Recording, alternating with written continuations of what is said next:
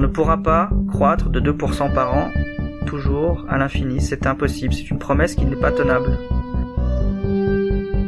Bienvenue sur Sismic, le podcast qui explore les futurs à partir de ce qui bouge aujourd'hui. Des interviews d'experts, de penseurs et d'acteurs d'un monde en mouvement pour comprendre ce que demain nous prépare et s'y préparer. Pour ce premier épisode, je voulais parler d'une vision du futur qui me travaille particulièrement et qui est assez méconnue ou incomprise, la théorie de l'effondrement. Pour ça, je dialogue avec Vincent Mignereau, un des experts sur le sujet, qui a passé des années à réfléchir aux limites de notre système, notamment au sein de l'association Adrastia qu'il a créée et présidée, et dont le but est d'anticiper et de préparer le déclin de notre civilisation thermo-industrielle de façon honnête, responsable et digne. C'est un sujet passionnant, polémique aussi, bref, parfait pour commencer un podcast sur le futur. On parle d'énergie, de climat, d'écoévolution et de ce qu'il faudrait faire pour se préparer à ce scénario de transition qu'il juge inévitable. Salut Vincent. Merci d'avoir accepté cette interview.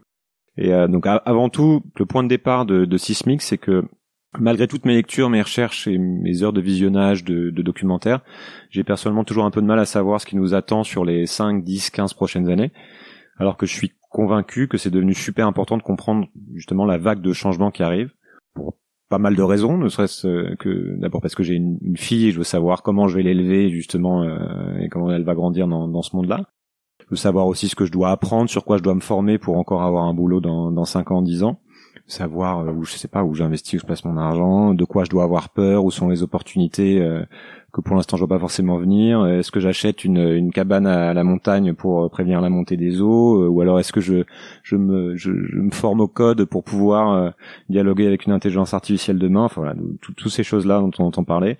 Et qu'est-ce surtout savoir qu'est-ce qui est réellement important et sur quoi on a encore prise individuellement, collectivement, etc. Donc c'est toutes les questions que j'ai en tête. Et euh, plutôt que de continuer à chercher tout seul et à continuer à lire dans mon coin et surtout à, à, garder ça pour moi, je veux parler à des gens comme toi qui ont déjà beaucoup réfléchi à tout ça, beaucoup plus que moi, et, euh, et je veux aussi les partager donc avec tous ceux tous ceux qui écoutent ce podcast. Et il y a plein de types de personnes en fait finalement qui, qui apportent des débuts de réponse sur la question de l'avenir et sur les grands enjeux.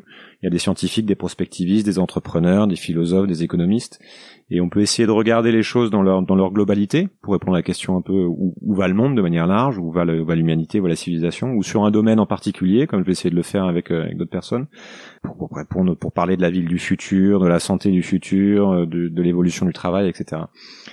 Donc toi, tu es plus un penseur holistique, enfin, je sais pas si c'est le mot, mais euh, tu te places à un niveau macro avec un point de vue particulier qui est celui de la possibilité d'un, effondrement du monde ou de la civilisation en fait telle qu'on la connaît. Je fais un peu le spoiler, mais et je trouvais ça très intéressant de, de t'avoir dans les premiers invités parce que c'est un point de vue assez radical et que ça pose bien un type de scénario que je trouve important de connaître.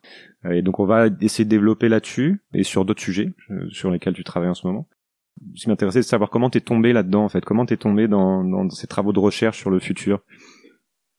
Alors bonsoir tout d'abord, merci beaucoup Julien pour ta proposition euh, d'échanger sur ce sujet euh, délicat, sensible et en même temps extrêmement stimulant euh, tout aussi euh, stimulant et extrêmement important euh, pour l'avenir, comme tu l'as comme tu l'as dit. je, je vais revenir un petit peu sur le terme holistique, qui est malheureusement un peu connoté, même si j'en apprécie beaucoup l'étymologie. Je, je, réfléchis effectivement sur la totalité, c'est-à-dire sur l'ensemble de ce qui explique ou ce qui pourrait expliquer notre existence. C'est le, le l'essentiel de ma réflexion depuis une vingtaine d'années. J'essaye de comprendre ce que nous faisons sur, sur Terre, quoi. Voilà, quelle est notre origine, pourquoi nous sommes là, euh, et comment, en tout cas, expliquer notre existence, euh, surtout euh, en fonction de paramètres euh, physiques. plutôt que de paramètres philosophiques, même si mon travail parfois est, est catégorisé dans, dans la philosophie. Euh, donc je suis arrivé à me poser des questions sur l'avenir et sur le risque d'effondrement il euh, n'y a pas vraiment eu de rupture ou de, de, révélation ou de découverte subite, euh, rapide. Ça a plutôt été, euh, j'ai plutôt le sentiment d'avoir toujours été euh, imprégné de ce sujet-là, ou en tout cas de l'avoir toujours considéré dans ma dans ma réflexion depuis assez jeune, sans pouvoir forcément clairement l'identifier. Euh, donc j'ai d'abord commencé à réfléchir sur le plan théorique et c'est dans ces modèles que j'ai euh, élaboré il y a une vingtaine d'années, dans, dans, un modèle en particulier qui s'intitule, euh, qui s'appelle Essai sur la raison de tout, voilà, puisque je parle de la totalité. Que, que tu as écrit assez jeune, hein, je crois. J'ai commencé avant la vingtaine, et j'ai terminé, enfin c'est un texte qui ne, sera, qui ne sera jamais objectivement terminé, mais je l'ai commencé assez jeune et la dernière version date de, de 2004 pour l'écriture, de 2010 pardon pour l'écriture la première datant de 2004. Euh, voilà, donc euh, ce modèle. Euh, à, la, base, c'était une, réflexion, pas forcément sur le, futur, mais plus sur la place de l'évolution de l'humanité, la place de l'homme dans le monde. Comment tu décrirais ça? J'avais une question d'adolescent assez simple hein, qu'on s'est tous posé, c'est pourquoi en fait? D'accord. Une question existentielle. oui, c'est ça. C'était une, une, question existentielle viscéralement ancrée en moi quand j'étais ado et sur laquelle j'ai, comme beaucoup, essayé de mettre des mots. Euh, il se trouve que c'est cet assemblage de mots que j'ai fait a, a, donné un modèle qui a été lu euh, assez tôt par des personnes capables d'en estimer de la pertinence. Et ces personnes-là m'ont encouragé à continuer. Et bon, ce texte a été publié, lu par vraiment des personnes compétentes ce, ce, travail n'est pas validé, hein, bien sûr, c'est pas une, c'est pas une, une, vérité en soi, mais c'est une, à mon sens, un modèle et, une théorie qui pose des hypothèses qui peuvent être intéressantes pour comprendre euh, là où nous en sommes. Et, et justement, dans ces réflexions-là, j'ai euh, compris qu'éventuellement, le risque d'autodestruction était inscrit dans, dans la spécificité humaine, dans la nature humaine, pour, pour le dire avec un mot plus habituel. Quand tu dis où nous en sommes, ça serait intéressant de développer justement d'avoir d'avoir ton point de vue là-dessus. Enfin, c'est notamment un point de vue que tu as développé aussi dans le cadre de l'association Adrastia. Est-ce que tu peux nous parler de ça, même si j'ai bien compris, tu fais plus partie directement de cette association, mais je trouve que les travaux sont intéressants et c'est important dans ton parcours aussi. Alors voilà, euh, quand, j'ai eu compris sur le plan théorique qu'il y avait un, risque d'effondrement, un risque d'autodestruction, euh, j'ai souhaité euh, sortir justement de, de l'aspect très théorique et abstrait pour m'intéresser aux données. Et j'ai lu donc les, les, livres habituels, les livres classiques sur la question. J'ai lu Tainter, j'ai lu Diamond, j'ai lu le rapport Meadows, j'ai lu les références essentielles.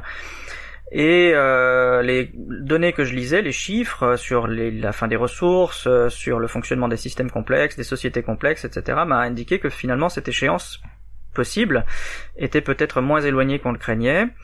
Et euh, j'ai commencé par en discuter avec d'autres sur les habituels réseaux sociaux, et constatant que ces discussions sur les réseaux sociaux attiraient du monde et avaient un certain succès, j'ai décidé en 2014 de créer l'association Adrastia. Alors j'en fais toujours partie, hein, je suis membre euh, du conseil d'administration, je suis président d'honneur, mais euh, j'ai fait le, choix en fait après quatre ans euh, de développement de cette association de passer le relais, de donner le relais tout simplement pour des raisons de voilà, de dynamisation, de démocratie, pour pas qu'il y ait d'assimilation de, entre le travail d'Adrastia et ma personne, et puis aussi parce que je voulais aussi me concentrer sur d'autres d'autres perspectives, d'autres travaux, mais je continue bien sûr à, à soutenir, à défendre le projet d'Adrastia, qui est, euh, en résumé, le recueil d'informations, l'analyse, la production d'informations et le partage des informations sur le risque d'effondrement. Voilà sa mission essentielle. C'est quoi du coup cette thèse de développée par Adrastia sur l'effondrement? Moi, je commence à être un, petit peu familier euh, avec ça, euh, mais on en entend de plus en plus parler, notamment on entend parler de collapsologie aussi. Mais je me rends compte qu'autour de moi, très peu de gens sont familiers avec ce sujet-là. Euh, donc, est-ce que tu peux essayer de d'expliquer, de vulgariser un peu quels sont les les fondements de, de, de cette thèse d'effondrement? Ce que nous considérons, nous, euh, dans l'association Adrastia, c'est en appui sur de nombreux modèles, en appui sur le fonctionnement des systèmes complexes, en appui sur la biologie, c'est-à-dire en appui sur euh, comment les espèces interagissent les unes entre elles, les unes euh, avec les autres, etc. Nous considérons, et puis pour des raisons, on va dire, de première approximation, pour des raisons thermodynamiques, nous considérons que lorsqu'un un système complexe où euh, une espèce dont l'espèce humaine arrive à son apogée, son apex, c'est-à-dire au sommet de, des possibles de ses développements, eh bien elle arrive à, aux limites de, à la fois de son environnement à supporter son existence et en même temps aux limites des ressources qui lui permettent de, fonctionner, de faire fonctionner sa biologie ou sa société euh, sur le plan industriel pour, pour parler de notre société en particulier. Et lorsque effectivement euh, certaines limites sont franchies, euh, la, seule issue euh, pour la seule issue d'adaptation de l'espèce, c'est euh, alors on parle souvent d'effondrement, mais l'effondrement c'est un mot qui est trop euh, réducteur. c'est plutôt un, processus de négativité, je dirais, ou un, ou un déclin, quelque chose qui ressemble à euh, une déconstruction ou une décomplexification des systèmes. Donc, euh, en gros, Adrastia euh, postule que étant donné que les mesures sur les ressources nous montrent qu'elles sont limitées et que nous avons atteint certaines limites, l'avenir de l'humanité n'est pas une expansion, n'est pas un développement, mais plutôt euh, une adaptation en négatif, un déclin, euh, bon, il faut, il faut dire les choses. Euh, une moindre disponibilité de l'alimentation pour euh, moins de gens certainement, ou de moins bonne qualité, ou euh, des services sociaux moins, moins, moins bien répartis ou moins élaborés, un système de santé de moins en moins efficace et de moins en moins bien distribué, etc. Alors je parle bien mais ça, du coup, c'est, hum, je trouve qu'il y avait quelque chose qui était intéressant que tu développais aussi dans certaines de, tes conférences que j'ai vues, c'est le rapport entre euh, l'énergie et euh, la, croissance en fait. Puisqu'aujourd'hui, on a un mode de vie qui a été permis par une croissance, enfin par l'innovation technologique, une croissance économique, euh, etc. Là, là, le développement de l'agriculture, toute la modernité telle qu'elle est définie aujourd'hui. Si j'ai bien compris, il y a un lien direct, enfin c'est ce que tu racontes, entre l'accès à l'énergie et cette possibilité de faire la croissance. Et en gros, si demain on, se dit que l'énergie devient plus rare, puisqu'on est épuisé d'énergie fossile, ce mode de vie n'est plus possible. C'est ça en gros ou... Ah oui oui c'est très bien résumé. Alors moi je ce, ne sont pas des choses que j'ai euh, inventées moi hein, tout bêtement. Ce sont il faut rappeler peut-être la définition de l'énergie. L'énergie, c'est ce qui permet le mouvement, en fait, c'est ce qui permet les transformations. Donc personne ne sait ce qu'est l'énergie en tant qu'entité physique. L'énergie, c'est quelque chose de très protéiforme. Hein. On en trouve dans beaucoup de, on en trouve sous beaucoup de formes très différentes, mais elle a une définition commune et universelle, c'est qu'elle permet les transformations. Et donc nos sociétés dépendent d'une source d'énergie, ou en, l'occurrence de plusieurs sources d'énergie, mais toujours d'une source d'énergie pour produire des transformations et faire fonctionner l'économie, faire fonctionner des voitures, euh, des avions, euh, des tracteurs pour l'agriculture, produire des engrais, qui sont aussi des transformations chimiques, etc toutes ces transformations-là qui font notre PIB, alors là je m'appuie sur les travaux de Jean-Marc Jancovici ou Gaël Giraud euh, notamment pour le lien entre l'énergie et le PIB, euh, toute notre économie dépend strictement d'un approvisionnement énergétique, d'un flux énergétique. Nos sociétés doivent être traversées par un flux énergétique pour pouvoir générer des transformations de la richesse, du confort, de l'alimentation, des services, etc., etc. Ok. Et du coup, en gros, tu te dis qu'on arrive à ces, à ces limites. Enfin, c'est ce que beaucoup de courbes euh, montrent, c'est qu'on arrive à une limite à la fois de l'accès à l'énergie euh, bon marché, et aussi une limite de l'accès aux ressources qui font que c'est pas tenable à court terme, moyen terme. Que c'est quoi la projection en fait? Alors les projections sont toujours euh, spéculatives, bien sûr, par définition. La première chose que la courbe d'hydrocarbures en particulier pour le pétrole montre, c'est que le pétrole le, plus euh, le, pétrole liquide conventionnel, celui qui est le plus euh, vertueux, on va dire, pour nos, pour nos économies, celui qui les approvisionne de, la meilleure façon, jusqu'à présent, on en a passé le pic d'extraction autour de 2005-2006 et qu'aujourd'hui nous avons toujours un volume de pétrole assez conséquent qui traverse nos sociétés, mais parce que nous extrayons des pétroles de schiste ou des pétroles bitumineux, des schistes bitumineux, qui sont de moins bonne qualité, qui sont plus lourds, plus lourds et plus chers à extraire.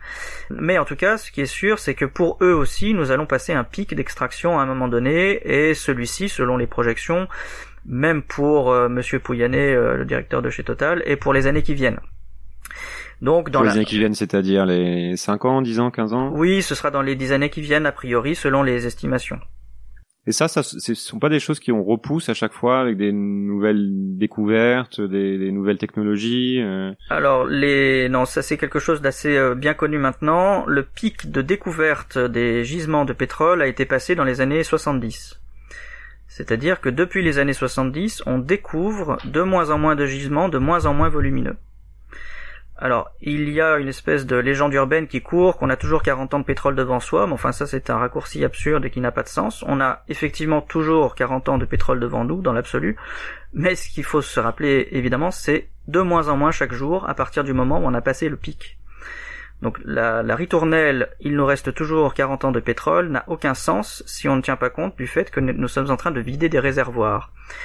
Et la courbe de Hubert, le pic de Hubert, c'est comme ça que s'appelle euh, la courbe de la déplétion énergétique, la courbe d'extraction énergétique, montre bien que nous passons le pic là dans les années euh, que nous vivons, et qu'ensuite, eh bien, nous aurons peut-être encore 40 ans ou 70 ans de pétrole, 100 ans de pétrole, mais de moins en moins chaque jour.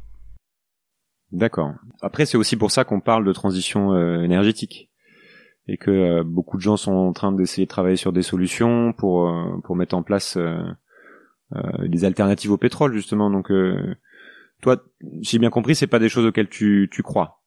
Oui, alors euh, ce sont des, c'est un point de vue que je développe dans mon dernier ouvrage Transition 2017, donc dans lequel j'essaye de diagnostiquer pourquoi finalement nous n'arrivons, nous n'arrivons pas à la fois à solutionner notre problème énergétique et en même temps notre problème écologique.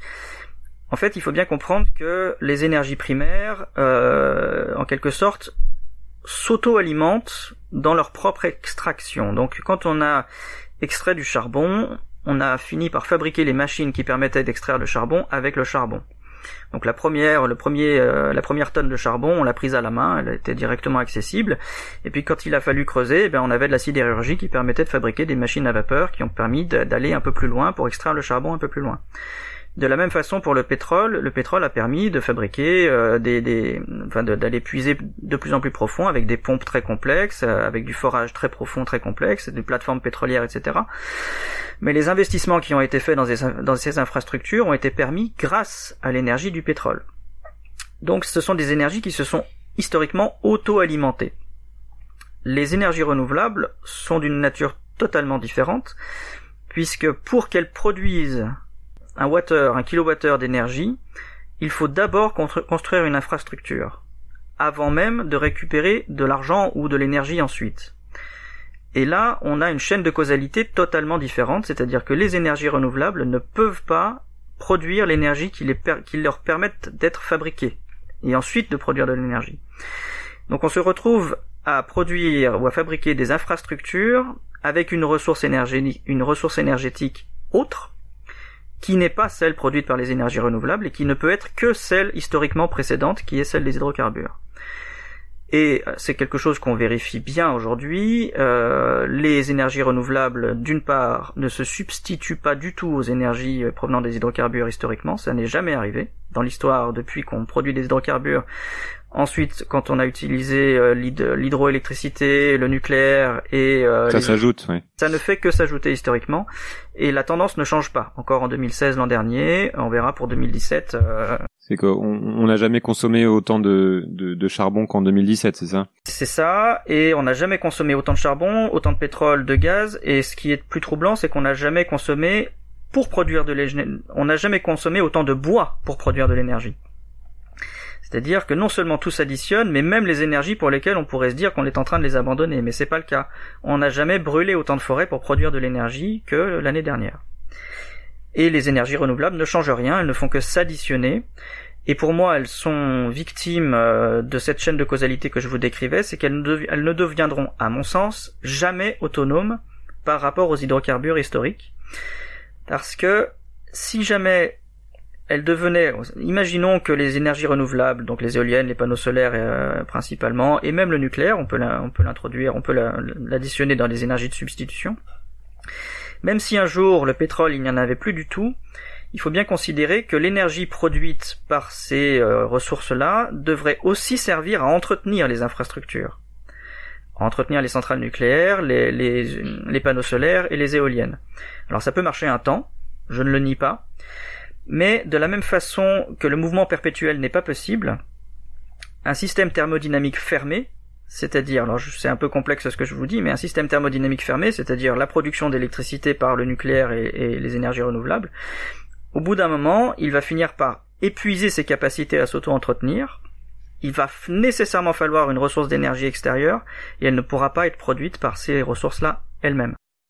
Est-ce qu'il n'y a pas aujourd'hui tout un tas de, gars qui fonctionnent, enfin, qui travaillent activement, des, scientifiques, des chercheurs, pour trouver des, des, énergies alternatives qui fonctionnent ou pour optimiser justement le rendement énergétique, qui peuvent nous laisser croire que finalement on va trouver des solutions euh, avant que avant que tout s'arrête?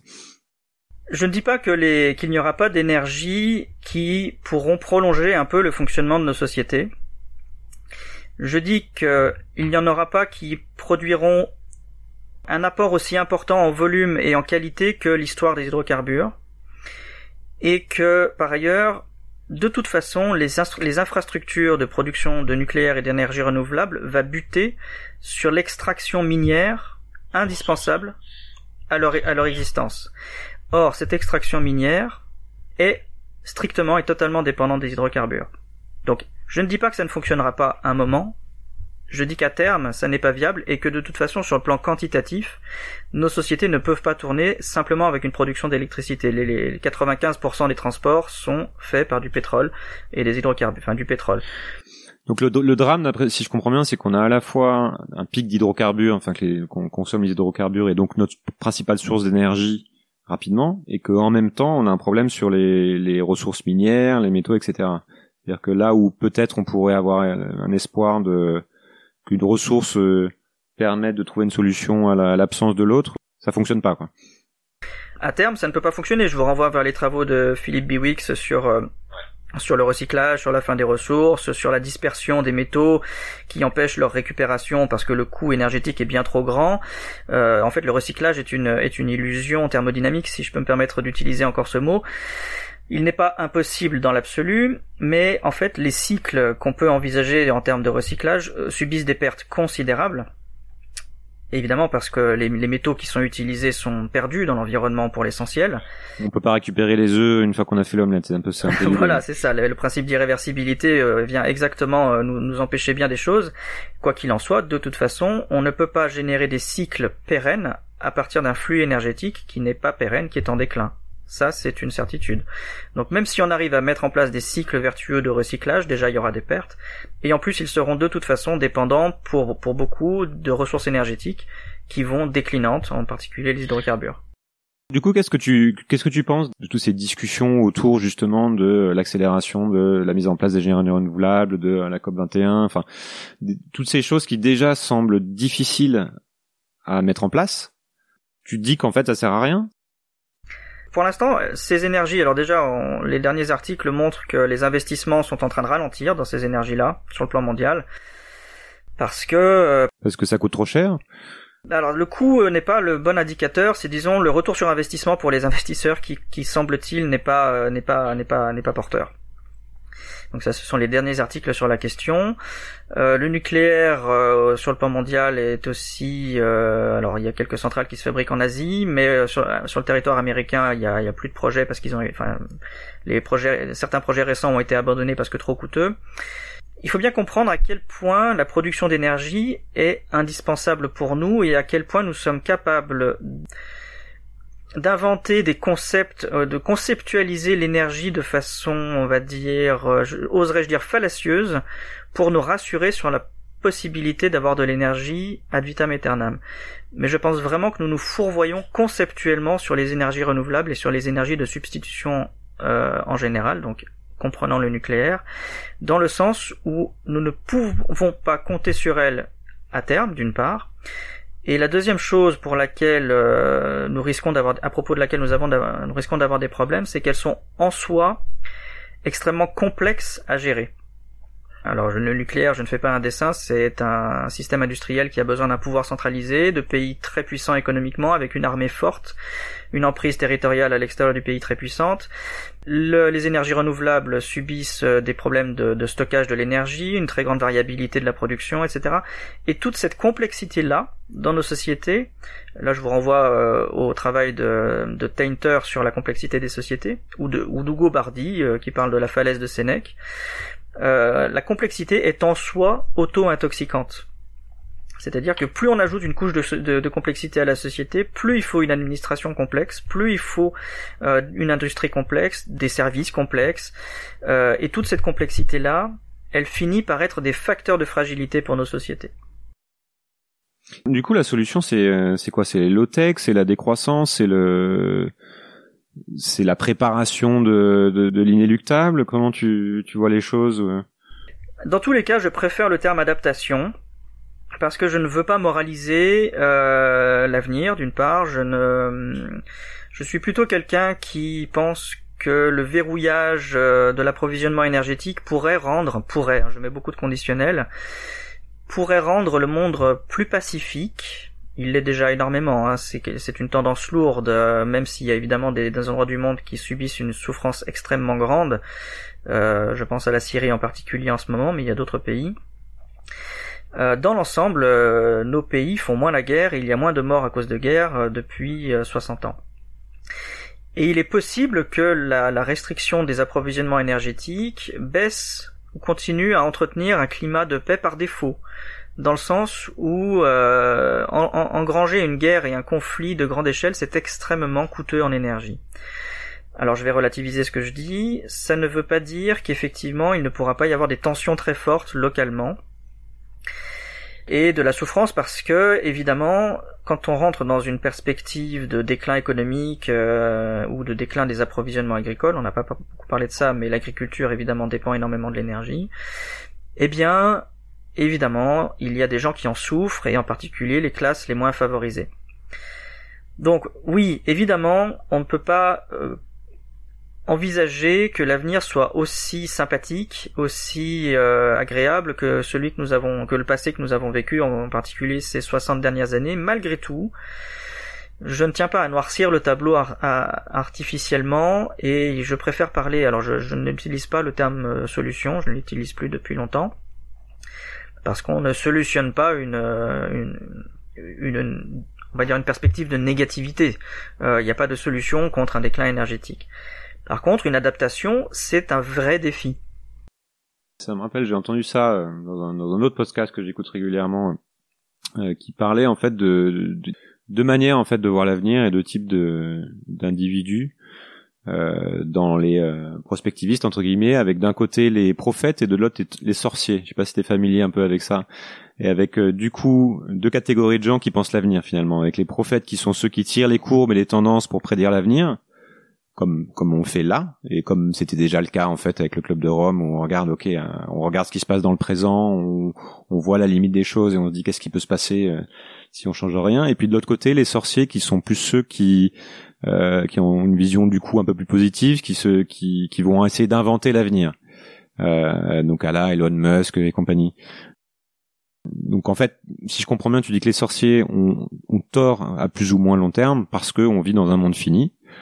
Après, je sais que tu te bases sur le, le, le présent et que c'est aussi une de tes approches et tu pars du réel, tu pars de la science et tu pars de ce qu'on sait, de ce qu'on sait aujourd'hui. Je pense que c'est important aussi de le rappeler. Est-ce qu'on n'est pas finalement aussi à l'abri de voir des, des d'avoir des bonnes surprises et de voir euh, à un moment donné les sorciers euh, avoir raison? Euh, ou c'est ou c'est une croyance finalement à la, que, que tu n'as plus? Et si oui pourquoi? Parce que tu fais aussi des travaux sur la, la, la, cause en fait de tout ça. Et si vous voyez une cause plus profonde que une cause purement écologique ou la fin des ressources non? Alors la question de la de l'attente messianique de nos sociétés est cruciale. Parce que pour la première fois de l'histoire la science c'est-à-dire la connaissance sur le réel est en train de nous dire quelque chose qui habituellement est énoncé par euh, euh, les récits euh, apocalyptiques millénaristes, d'où qu'ils proviennent. Et euh, en plaquant une grille de lecture millénariste sur ce que dit la science, certains pourraient avoir tendance à dire, eh bien, il faut que la société s'effondre rapidement pour qu'un monde nouveau apparaisse euh, par la suite. Mais ça, c'est le récit eschatologique traditionnel. Nous sommes euh, peut-être aujourd'hui dans une perspective inédite dans le sens où ce que nous allons vivre ne convoque surtout ne, convoque surtout pas un, messianisme millénariste dans le sens où ce qu'il est, extrêmement important de gérer, ça n'est pas l'après, c'est le pendant. Il ne faut absolument pas fantasmer sur euh, un effondrement salutaire qui viendrait ouvrir de nouveaux possibles comme une forme de résurrection, parce que ça, c'est hautement hypothétique. On n'a pas parlé de réchauffement climatique, mais les perspectives sur le réchauffement climatique sont au-delà de ce que nous pouvons imaginer. Oui, si on en est à 4-5 degrés euh, sur les prévisions les plus pessimistes, c'est ça? Le, le, celle du GIEC, tout bêtement, hein, c'est qu'ils ne sont pas les plus pessimistes. Euh, nous suivons le scénario du GIEC, qui estime qu'il pourrait y avoir entre 6, entre 3 et 6 degrés supplémentaires à la fin du siècle. C'est le scénario RCP 8.5. Et le GIEC en soi est plutôt conservateur dans ses mesures pour des raisons méthodologiques et politiques. Donc, à mon sens, il ne faut surtout pas écouter hum, les perspectives d'une attente fébrile d'un effondrement dans l'espoir que quelque chose soit mieux après, parce que cela, à mon sens, est hautement hypothétique. Et quand, quand tu penses à ça, tu penses peut-être à des personnes qui, qui vont, par exemple, qui sont en faveur d'une décroissance positive, d'un retour à la terre, de... Non, non. Parce que tout ça, tout, tout, toutes les perspectives d'adaptation à la négativité sont vertueuses et il faut absolument les mettre en place. Je c'est l'adaptation dans le sens où je l'utilise. C'est à mon sens dire que peu importe l'effondrement, l'important c'est ce qui viendra, ah, c'est ce qui viendra après qui est risqué à mon sens. C'est ça que je trouve dangereux. Parce que le défi, il est maintenant en fait. Il était même hier le défi et on ne l'a pas, on ne l'a pas relevé. Le défi, peut tu dire pour que ça ne s'effondre pas? Alors non seulement, je pense que de toute façon les effondrements sont inéluctables à partir du moment où il y a eu une période de croissance, parce que ça c'est c'est l'analogie avec le monde vivant fonctionne Après, très l'enjeu il est sur sur quand aussi, enfin, pour notre génération en tout cas. Euh, oui. voilà, je voulais préciser ça par rapport à cette attente millénariste qui me semble euh, hasardeuse et même risquée, et qui nous permet surtout, voilà, je voulais en venir à ça, de procrastiner. C'est-à-dire que quand on est un prophète des nouvelles technologies, du transhumanisme euh, ou du libéralisme à tout craint, de la croissance optimiste euh, éternelle, eh bien en fait, on dissimule une réalité bien sûr, et on empêche strictement le changement des comportements au moment où il le faudrait, c'est-à-dire pour commencer à anticiper quelque chose qui est euh, qui est inéluctablement une difficulté pour nos enfants. Et donc les discours optimistes sur l'avenir, c'est là où je voulais en venir, je m'en méfie énormément, je m'en méfie pour une raison simple de bienveillance pour notre prochain. Il n'est pas aujourd'hui bienveillant pour nos prochains, pour notre prochain, pour nos enfants, de promettre une croissance de 2% par an ça n'est pas bienveillant parce que c'est continuer à extraire des ressources du sol et à exploiter euh, des champs, euh, l'agriculture, les forêts, etc., que nos enfants ne pourront plus exploiter autant que nous. Et c'est les priver d'un avenir euh, directement en fait. Est-ce que c'est pas là un peu le cœur du problème, justement ce, ce système Enfin, beaucoup de gens le disent, c'est-à-dire que c'est ce système économique qui ne fonctionne, dans lequel on s'est enfermé, qui est le le mode de vie occidental qui nous a apporté beaucoup de beaucoup de choses et notre confort moderne, mais euh, qui fait qu'aujourd'hui on doit constamment avoir de la croissance. C'est c'est ça qui fait que selon toi on ne peut pas euh, changer de direction ou c'est ou c'est autre chose? Sur quoi il faudrait travailler en fait Est-ce que c'est sur le modèle? Est-ce que c'est sur le, le autre chose sur l'éducation? Je sais pas. Nous vivons dans une culture extrêmement orwellienne, auto-construite. Je vais m'expliquer. Nous avons tendance à utiliser les mots pour nous voiler, pour nous dissimuler la réalité, et le problème, à mon sens, euh, culturel, celui de, d'une forme de, rivalité permanente et d'hostilité permanente les uns envers les autres, euh, qui est réel, hein, c'est un biais culturel euh, très important, provient de ce que nous avons confondu collectivement tous ensemble et inconsciemment les termes compétition et rivalité. On pourra euh, faire le défi de lire un texte de, biologie, d'évolution, euh, ou un texte, euh, n'importe quel texte de politique, ou même de philosophie parfois, dans lesquels le terme compétition est utilisé. Eh bien, en remplaçant le mot compétition par rivalité, le, texte ne perd pas son sens. En revanche, on a requalifié deux choses très différentes que sont une stratégie d'adaptation qui est la rivalité, qui est toujours relié à la coopération. Tu parles, c'est un peu le, la compréhension du darwinisme, c'est ça, l'interprétation de. Absolument. D'accord. Et donc, la rivalité et la coopération, qui sont des stratégies adaptatives pour le vivant comme pour nous, sont deux réponses à la contrainte générale, générique, absolue contre laquelle nous ne pouvons rien, qui est celle de la compétition mais qui n'est pas la rivalité. La compétition, c'est simplement le cadre dans lequel nous opérons notre existence.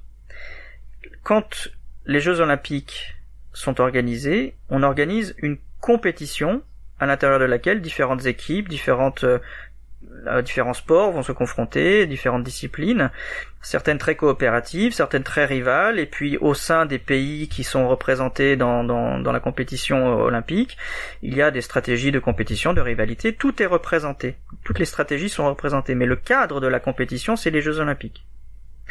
Le cadre est neutre, il se fiche totalement de qui est le vainqueur, le cadre, de la compétition. Pareil pour nous, ils se fichent totalement de savoir si c'est l'Amérique ou le Japon euh, autrefois ou euh, la Chine demain qui euh, vont diriger le monde. Le cadre de la compétition existentielle se fiche totalement de qui va gagner.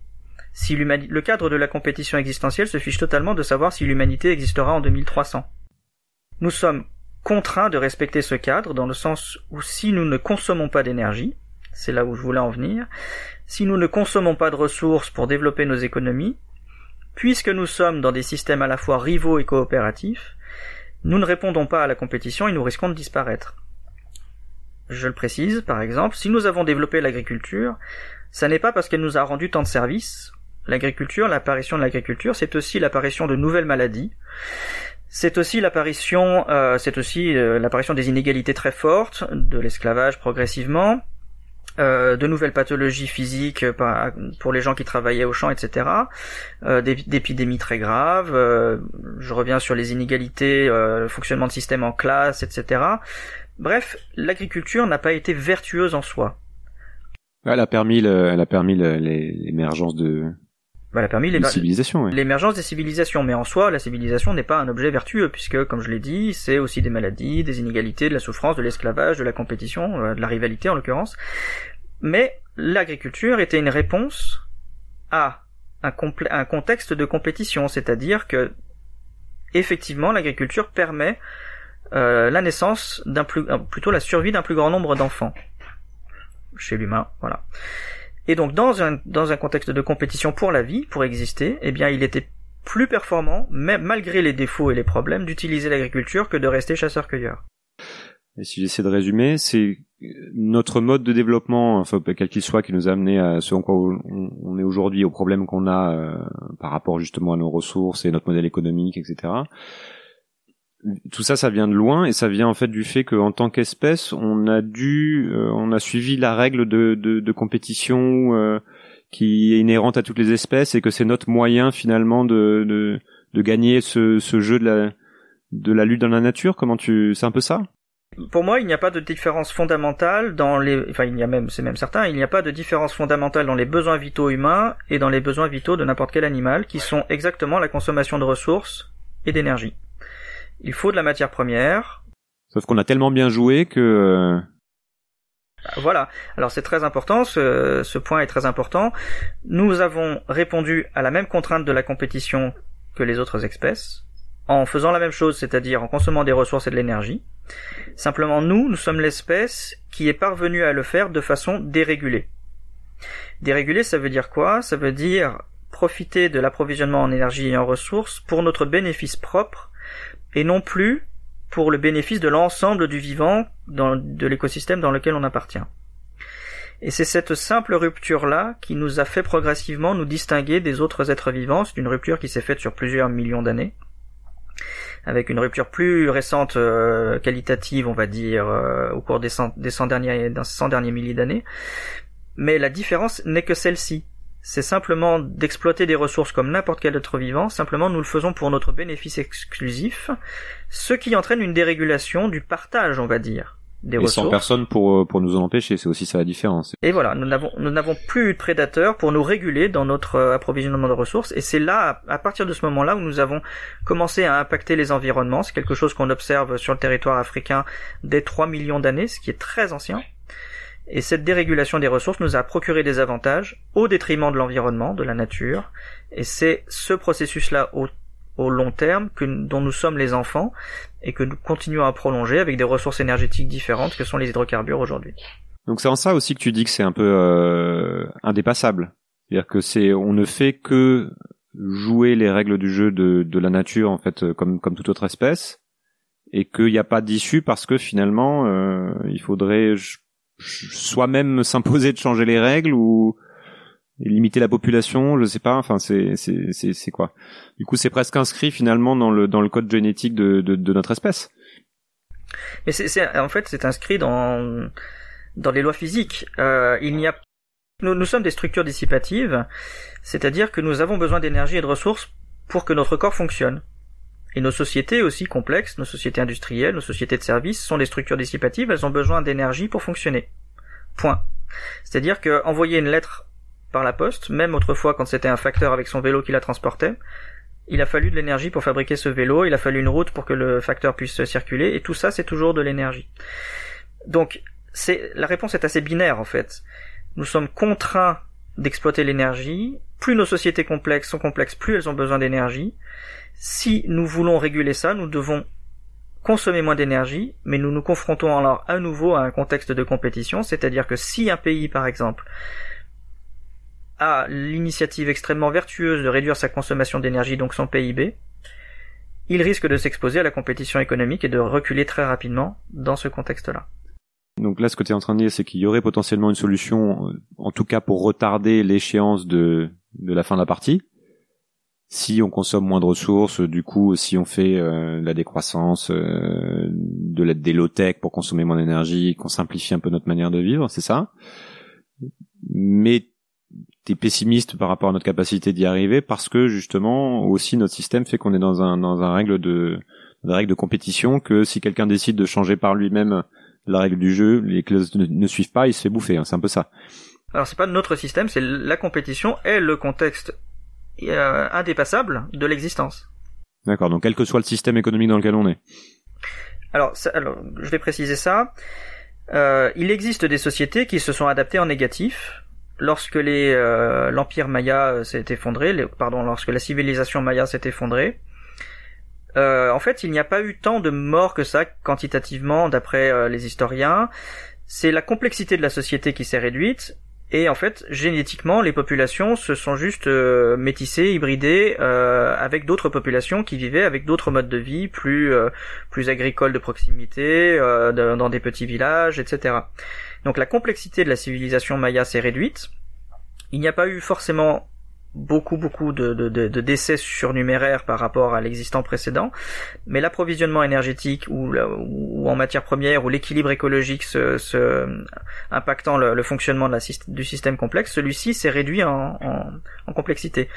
Mais le contexte était toujours le même, c'est-à-dire que si euh, l'adaptation ne s'était pas faite à cette négativité-là et si euh, le, roi avait, euh, admettons, souhaité maintenir son, sa civilisation contre contre la logique même, et eh ben il serait mort en fait tout, simplement.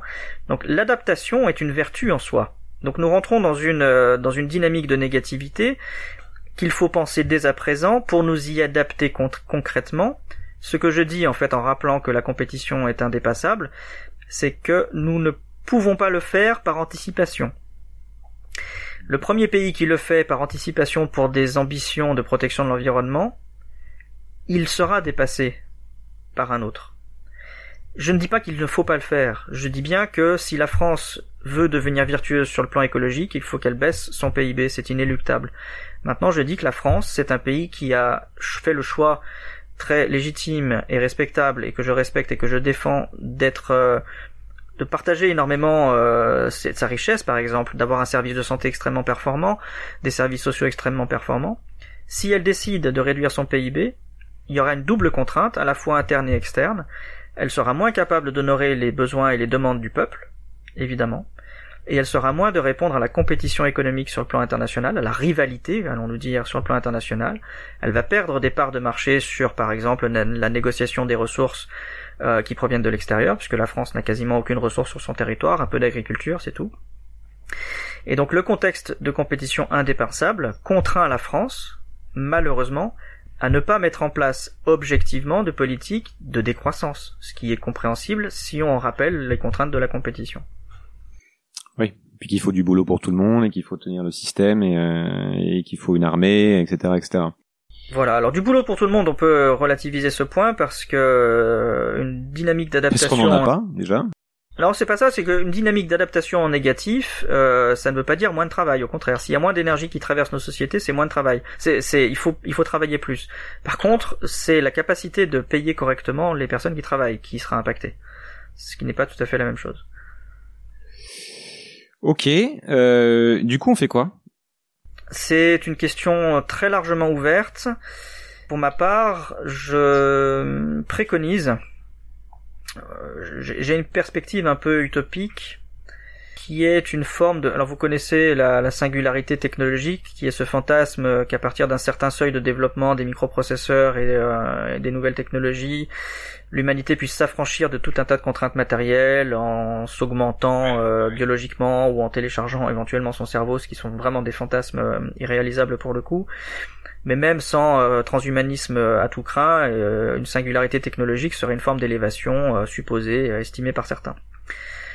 Moi, je, contrebalance cette singularité par la singularité écologique, qui serait une prise de conscience généralisée à tous les étages de la société, mais en particulier auprès des élites, qui serait l'admission qu'enfin, euh, une croissance infinie et même un développement quel qu'il soit euh, ne soit plus possible et, qui, et que en fait des contraintes majeures environnementales nous, nous obligent à nous orienter vers une perspective de déclin euh, adaptatif, de déclin économique et d'adaptation.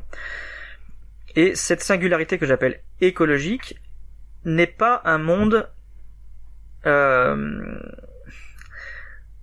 qui devient nécessairement plus inégalitaire, c'est-à-dire que inégalité, il ne devient pas forcément plus inégalitaire, plus injuste ou plus violent. Aujourd'hui, nous traversons encore une période d'augmentation des inégalités, mais il faut bien comprendre que, à partir d'un certain seuil d'inégalité, le socle même du fonctionnement de l'économie est perturbé. Alors je vous renvoie vers le modèle Andy, qui est un modèle euh, justement qui estime des risques d'effondrement en fonction des inégalités dans une société à partir de modèles d'évolution biologique eh bien, à partir d'un certain seuil d'inégalité, celles-ci sont tellement intoxicantes que tout le système s'effondre et que finalement, les inégalités elles-mêmes se réduisent. Les plus riches aujourd'hui ont un intérêt à court terme à s'isoler et à augmenter leur richesse. À long terme, c'est quelque chose qui leur fait prendre un risque pour eux-mêmes aussi. Donc ce que j'appelle la singularité écologique, c'est cette forme d'admission que le développement infini n'est pas possible et qu'il va falloir nous, adapter différemment. Et là où je fantasme peut-être un peu, c'est sous une, c'est d'espérer une forme de, de resolidarisation autour justement d'une contrainte absolue, celle de la compétition, pour que nous la vivions le plus possible ensemble. S'il y a cette, euh, cet objectif fichier ou cette contrainte finalement qui est que qu'on doit faire de la croissance pour maintenir le système. Comment cette transition peut se faire puisque on peut pas, comme tu l'as dit, on peut pas sortir du jeu? Elle se fera cette transition. La croissance infinie n'est Elle se fera de manière forcée, non? Elle se fera par la contrainte physique, oui, tout à fait. Donc l'ambition, c'est c'est d'abandonner les, les, les paradigmes du passé en termes culturels et politiques, par exemple et admettre que, euh, par exemple, une, un isolement des élites et, euh, et l'abandon des peuples et l'abandon euh, des, des, plus pauvres est en soi quelque chose non seulement de, de non, non, vertueux sur le plan moral, mais d'aussi toxique pour le fonctionnement même des sociétés et finalement pour les élites elles-mêmes. Tout le monde y perdra. Donc la contrainte physique va nous obliger à reformer complètement nos, nos schémas mentaux. Euh, que, que, je sois très clair sur ces perspectives-là, ça ne veut pas dire qu'il n'y aura pas de souffrance, ça ne veut pas dire qu'il n'y aura pas des personnes qui vont pas souffrir de sous-alimentation, etc. Ça veut dire que nous aurons une perspective morale de travail commun. Alors le mot commun revient euh, régulièrement en ce moment. La gestion des communs me paraît quelque chose d'important, euh, même si là aussi on peut euh, éventuellement faire preuve de certaines utopies. Donc on met en gros dans, dans cette vision, si je comprends bien, la seule chose à à faire, quand on est convaincu de ça, c'est de, de travailler sur l'après, de préparer cet effondrement entre guillemets pour qu'il se passe le moins mal possible, c'est ça Et de le faire le plus tôt possible pour pas être surpris, pour pas que ce soit trop violent, pour pas que ce soit euh, pour, pour penser des systèmes de, de gouvernance adaptés, c'est tout ça? C'est tout ça à faire hier en fait. L'inertie climatique, elle, euh, elle nous indique très clairement que nous avons à peu près 40 années de décalage entre le moment où nous émettons une, molécule de CO2 et le moment où elle a un effet euh, total sur euh, le réchauffement, où la totalité du réchauffement lui correspondant est dans l'atmosphère. Donc aujourd'hui, le taux de CO2 atmosphérique va de façon inéluctable provoquer un réchauffement dans 40 ans, même si nous arrêtons aujourd'hui toutes nos émissions.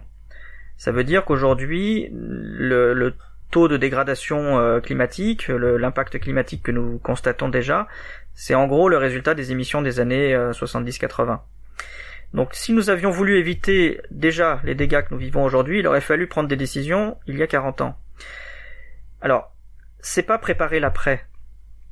C'est intégrer dès aujourd'hui que nous sommes déjà en période d'adaptation à un déclin énergétique et d'approvisionnement des ressources et à un déclin des rendements agricoles à moyen terme. C'est le faire aujourd'hui. Sur le plan politique, gouvernemental, social, euh, ce qui m'inquiète particulièrement, c'est euh, la, la haute technicité de notre service de santé, par exemple. Alors bien sûr, il faut absolument... Euh, pourquoi il faut en particulier traiter ce problème de la très haute technicité de notre service de santé en France? Parce que si cette question n'est pas euh, traitée très rapidement, ce sont les pseudosciences et les thérapies alternatives qui risquent de prendre le, dessus et dont on sait qu'elles ne sont pas efficaces. Mais euh, si la science ne s'approprie pas ses propres errances hyper euh, d'hyper complexification, elle va se faire doubler par des pseudosciences qui sont dangereuses. Alors là, par exemple, il y a déjà un travail à faire aujourd'hui. Donc ça rejoint, enfin les, les low tech donc typiquement qui est de, des recherches sur des technologies plus simples, c'est ça, c'est exactement dans cette direction. C'est comment, plutôt que d'avoir une recherche orientée vers toujours plus de complexité, euh, je sais pas, avec euh, toujours plus de capteurs pour la voiture autonome, etc. C'est de se dire que ça c'est un non-sens et qu'il faut au contraire développer des des choses que tout le monde puisse s'approprier, qui soient simples à réparer, ce genre de ce genre de c'est cette logique là, non? Absolument. Euh, nous nous pouvons là, là, il y a quantité de services que, qui nous sont absolument indispensables, euh, qui sont à peu près les mêmes qu'il y a 150 ans, euh, se déplacer. Évidemment, on ne se déplaçait pas en voiture de façon démocratique il y a 150 ans, mais on se déplaçait quand même. On transportait des marchandises sur de très grandes distances. Euh, la route de la soie, elle a 2500 ans, elle fonctionnait très bien à, à dos de mulet. Bien, alors je caricature un petit peu, mais il ne faut pas absolument décréter qu'une réduction de la complexité de la technique, c'est un retour au Moyen Âge, c'est absolument pas vrai en soi, c'est une réduction de la complexité, les services seront rendus peut-être moins vite, moins rapidement, de façon euh, moins, moins immédiate, mais ils pourront être rendus aussi. évidemment, on ne fera pas de chirurgie euh, dans 150 ans à, aussi grande échelle, ou même en 100 ans, dans 100 ans à aussi grande échelle et euh, avec un aussi grand niveau de complexité qu'aujourd'hui. C'est à mon sens extrêmement peu probable. Est-ce qu'on peut être aussi nombreux aussi? La question se pose très clairement, puisqu'effectivement la, la mécanisation de l'agriculture et les très hauts rendements de la moitié de l'agriculture mondiale ont, euh, sont la cause essentielle de l'augmentation de la démographie, ce qui veut dire que si les rendements baissent, ce qui est déjà en fait le cas, alors ça, ça du coup on le mesure très précisément, les rendements baissent sur le seul critère du réchauffement climatique aujourd'hui déjà. Et cette, perspective-là ne pourra pas s'inverser à cause de l'inertie climatique que nous avons vue. Et donc cette baisse des rendements aura un impact démographique, c'est une, une des choses qui paraissent inéluctables aujourd'hui à mon sens. J'imagine qu'il y a des gens autour de toi qui sont pas d'accord avec tout ça. Qu'est-ce que, quelles sont les critiques qu'on te, qu'on t'adresse de manière euh, classique, de manière régulière, ou, qui peuvent te faire douter de certains points, ou si tu veux te faire ton propre avocat du diable? Je suis assez peu critiqué sur mes conclusions, pour être tout à fait honnête. Il arrive parfois qu'on euh, qu'on me reproche de ne pas utiliser le terme solution, mais je l'assume parfaitement je, je, trouve même plus vertueux de parler d'adaptation euh, parce que le solutionnisme est vraiment procrastinateur, donc je, je le considère même comme euh, un, un, risque en soi. On parlait de prophétie tout à l'heure, les, les pas tout à fait d'accord avec euh, la, la, catégorisation que vous faisiez tout à l'heure. Euh, un, un, prophète est aussi quelqu'un qui annonce des choses positives parfois, mais c'est quelqu'un qui, qui, qui, qui donne beaucoup d'illusions. Et je crains beaucoup euh, les attentes messianiques et les besoins d'illusion parce qu'ils sont procrastinateurs, ils nous font passer à côté de choses indispensables pour notre pour notre adaptation immédiate et pour nos enfants. Donc le, le terme solution, je ne l'adopte pas. Mais dans l'ensemble, je suis assez peu critiqué sur mes travaux parce que en fait euh, rien ne sort de, mon esprit ou de mon imaginaire et euh, l'étayage à partir des, des, sources que j'ai sur les, données scientifiques est assez solide donc j'ai assez peu de critiques pour être honnête. Du coup, à quel niveau il faut se placer pour avoir un impact? C'est quoi? C'est c'est de la politique? C'est revenir à la terre quand on vient de la ville ou euh, changer de métier ou c'est au niveau des institutions? C'est c'est comment tu vois les choses? J'ai à mon sens euh, la priorité est au niveau des institutions, bien que je respecte et euh, promeuve euh, l'expérience de la Terre et de la réalité. Je ne crois, je crois qu'elle est prématurée parce qu'elle est souvent elle aussi fantasmée et fantasmée sur la sur le versant autonomie.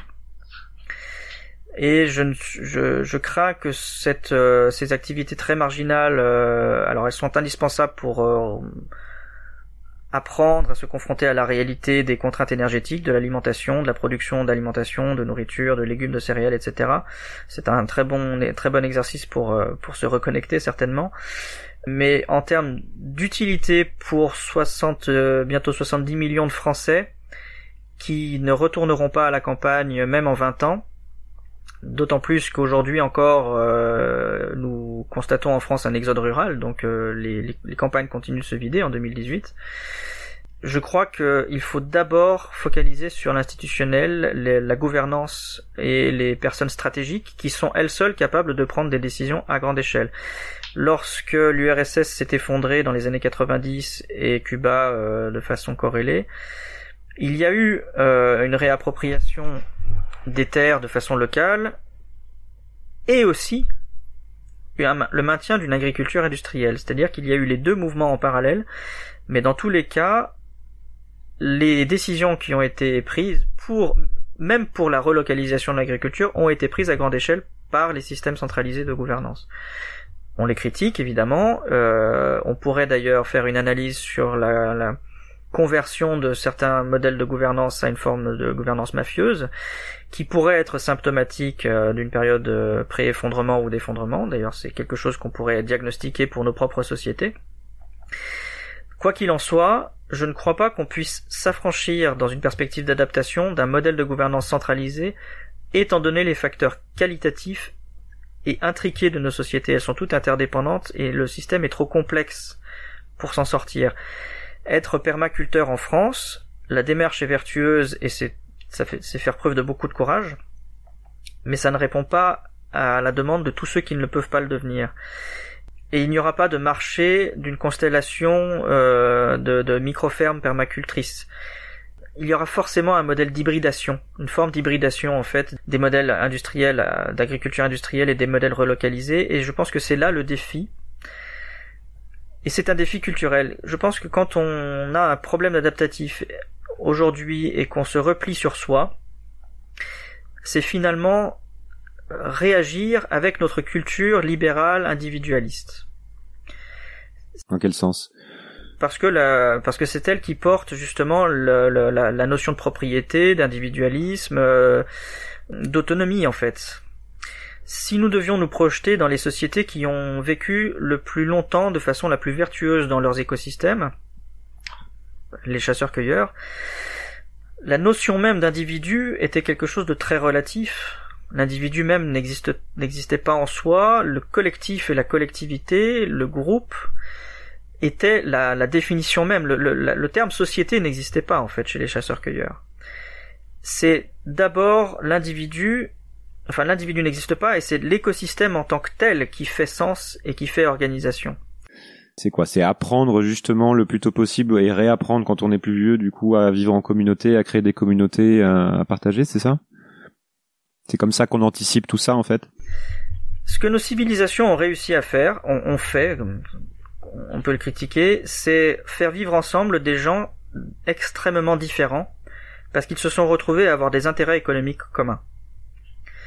Ce qu'il va se passer maintenant, c'est que la contraction économique va motiver les gens finalement à motiver les peuples ou les communautés à se replier sur leur histoire, leurs histoires propres et leurs histoires relocalisées. On voit bien euh, de quoi est symptomatique le Brexit par exemple. On voit bien de quoi est symptomatique la réémergence de certains extrêmes, en particulier l'extrême droite, qui s'approprie très rapidement, plus vite qu'on le peut l'imaginer, la problématique écologique et la problématique de la survie, du survivalisme. Alors moi je suis très catégorique là-dessus, je pense qu'il faut écouter tous ces mouvements-là, mais je n'ai pas de dialogue à avoir avec des personnes dont le discours est la xénophobie, l'homophobie, c'est-à-dire ou, même la, misogynie qui sont qui dont on voit bien que ce sont des sujets centraux et qui sont en plus historiquement, il faut lire les historiens, euh, en particulier Laurent Testo, voilà, euh, je vous recommande son livre Cataclysme, qui sont bien des réflexes totalement archaïques et qui sont euh, les plus anciens, les plus systématiques quand il y a un problème dans la société. Immédiatement, quand on a un problème d'adaptation dans la société, on va dire c'est la faute d'un autre, c'est la faute des femmes, c'est la faute des homosexuels et c'est la faute des étrangers. Il faut écouter ces discours-là, parce qu'ils sont là, il faut leur, il faut défendre qu'ils puissent s'exprimer, mais je suis catégorique sur le fait que je ne puisse pas dialoguer avec ces, avec les personnes qui portent ces discours-là. Mon discours, si j'avais des enfants, et mon discours avec les enfants autour de moi, avec mes proches, c'est de relever ce défi-là, c'est de ne pas retomber dans les archaïsmes, le repli sur soi et le rejet de la faute sur l'autre. Le défi que nous allons avoir à relever, c'est d'assumer notre culpabilité existentielle extrêmement ancienne et de la gérer ensemble. Ensemble, en admettant que faire tout ça ensemble, c'est à la fois de la coopération et de la rivalité et qu'il faut éviter autant que possible de nous décharger de notre de nos angoisses sur le, premier étranger qui vient ou sur la première la première personne différente qui vient. C'est pour ça que je suis quelqu'un qui pense qu'une une organisation globale, un pouvoir, euh, entre guillemets, un pouvoir, c'est pas péjoratif dans ma bouche, mais un pouvoir centralisé qui est bienveillant, est capable encore de maintenir une cohésion sociale, même dans une période d'adaptation en négatif, sur le plan économique. Et je crains énormément les émergences de relocalisation spontanée parce qu'elles sont les germes des conflits de demain. C'est là où réémergent les obscurantismes, euh, les banlieues, qui sont les lieux qui souffrent le plus directement de la restriction économique, sont les lieux évidemment où réémergent les, obscurantismes en particulier religieux. Et on le voit très bien.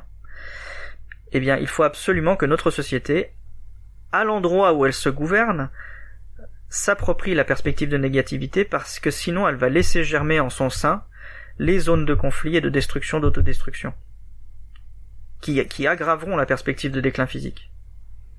Oui, donc effectivement, il y, a pas mal de choses à, à commencer à préparer. Mais bien sûr, c'est la chose à faire, c'est faire tomber les illusions. Sur quel sujet tu travailles en ce moment? C'est là-dessus? J'essaye effectivement. J'ai travaillé depuis quatre années maintenant euh, de façon assez euh, poussée sur la problématique de l'effondrement en elle-même. Mais comme je le disais en préambule, euh, en introduction, euh, c'est quelque chose qui est arrivé à la fin de mon travail euh, depuis une vingtaine d'années. Donc aujourd'hui, j'essaye de me réapproprier le mouvement d'ensemble. Donc là sur YouTube, euh, je lance quelques quelques quelques quelques vidéos qui expliquent le grand mouvement éco-évolutif dans lequel nous sommes inscrits parce que je pense que nous devons réintégrer, réinscrire notre contemporanéité, notre histoire actuelle dans les temps longs, dans les processus au temps long, parce que nous allons avoir besoin de nous projeter au-delà des 5 ans des mandats électoraux par exemple. Et pour nous projeter sur les 40, 70, 100 années qui viennent, qui vont être des périodes, des années très difficiles, il faut essayer de comprendre et de nous, de, comprendre et de, de nous rattacher à tous ceux qui ont déjà vécu des périodes similaires. Comment ils ont joué ça sur le plan psychologique? Comment ils ont réussi à garder un fonctionnement commun? Une société qui tienne la route, même si sur le plan économique c'était difficile. Je parlais de la civilisation maya. Il n'est pas sûr qu'il y ait eu de la guerre et de la violence pendant toute la période de l'effondrement. Même l'Empire romain, il y a eu des périodes critiques, il y a eu des, zones de conflit, ça n'a pas été la guerre totale pendant toute la période de l'effondrement, pas du tout. Il faut absolument quitter l'imaginaire apocalyptique qui est celui des blockbusters américains dans lequel on vit depuis 50 euh, ans. Donc, mon travail aujourd'hui, c'est de mettre en sens ce que nous vivons qui va être difficile sur le plan physique économique, mais qui pourra être amorti sur le plan émotionnel et économique, et pardon, et psychologique, si nous acceptons de faire tomber certaines illusions croissancistes, transhumanistes, technophiles, euh, naïves, euh, technocandides, je dirais, parce qu'elles sont toxiques en fait, et qu'en plus elles nous font, euh, elles, sont génératrices d'angoisse, je pense. D'accord, donc on peut te suivre sur, euh, c'est quoi, t'as un blog, t'as une chaîne YouTube ou? Sur YouTube, Vincent Mignereau. Sinon, Vincent Mignereau sur Google, vous tomberez rapidement sur mes différents mes différents liens et réseaux. Ok. Euh, une dernière question que, que je me fais un peu ma bibliothèque à côté. Est-ce que tu as un livre que tu offres le, plus souvent sur euh, sur ces problématiques-là ou sur autre chose et, et les livres qui dernièrement t'ont le plus influencé? Alors je, suis embarrassé pour cette réponse. Euh, j'ai un livre que je recommande qui est sorti euh, l'année dernière, c'est le livre Cataclysme de Laurent Testo. C'est de l'histoire globale, c'est-à-dire euh, vraiment comprendre l'impact de l'humanité depuis 3 millions d'années. Voilà. C'est de l'éco-évolution au, sens strict. Du coup, ça rejoint ton sujet du moment aussi. Absolument. Euh, euh, par rapport à, à l'imprégnation émotionnelle, euh, c'est pas tellement les livres théoriques que j'ai lus depuis 4 ans qui m'ont marqué. J'ai plutôt été influencé par... Qu'est-ce que je pourrais dire? Allez, ça va vous paraître étonnant, mais un livre qui m'a particulièrement marqué, c'est un conte, c'est un livre de contes de Pierre Gripari, euh, le prince Pipeau, pour tout dire.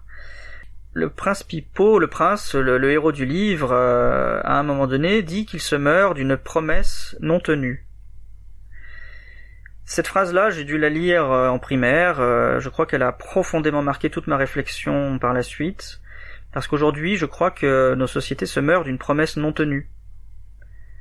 On ne pourra pas croître de 2% par an toujours à l'infini, c'est impossible, c'est une promesse qui n'est pas tenable.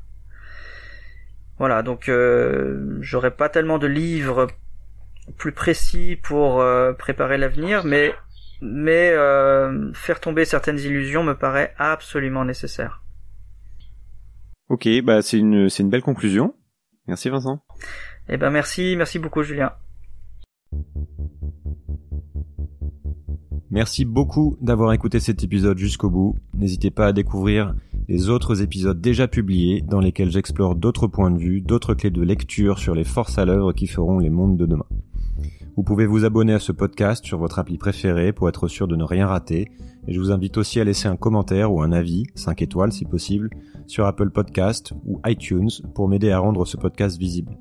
Vous pouvez retrouver cet épisode sur sismic.fr avec toutes les références citées ainsi que d'autres liens pour continuer à creuser les sujets évoqués. Voilà, c'est Sismic, c'est demain et ça bouge. À très vite.